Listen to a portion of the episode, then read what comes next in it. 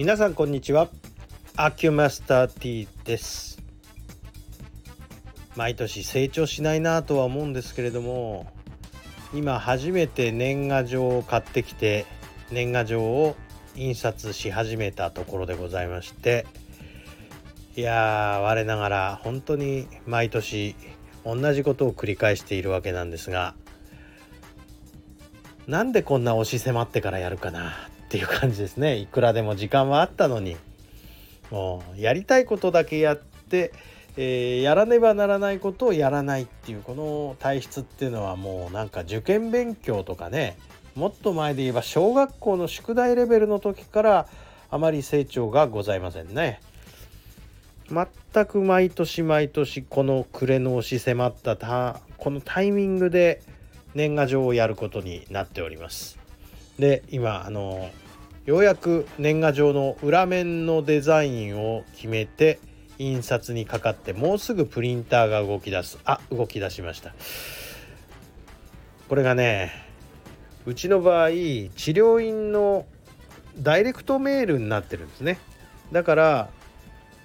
結局こう患者さんの数だけ出すわけなんですけど患者さんって言ったって過去19年間通った人に全員未だに出しているっていうこのまあクラシックなやり方なんですけれどもまあ物事考えようでございまして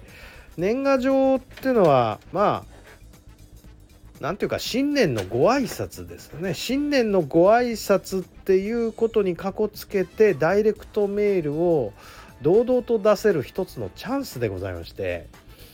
えー、中にはこの年賀状を見てそういえばこういうとこあったねと思って思い出して年賀状いただいたのでっていう風にして来てくださる律儀な方もおいでになるのでこれはこれでまあ捨てがたい広告手段と言えましょう忘れてしまった人にもう一度思い出してもらう、まあ、一つのきっかけになればいいなということで毎年出しているわけでございます。えー、実際ですねこの年賀状を見てくる方って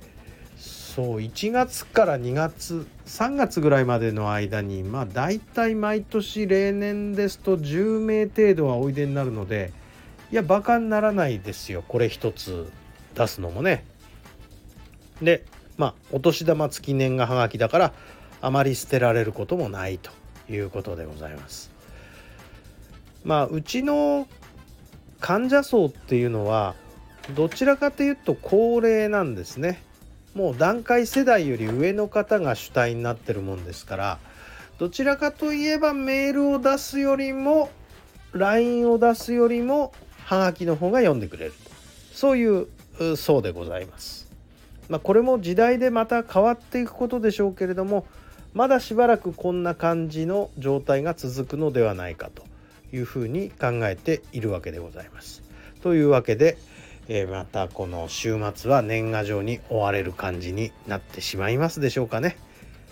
ということで本日はこんなもんで夜鍋仕事になりそうです。失礼いたします。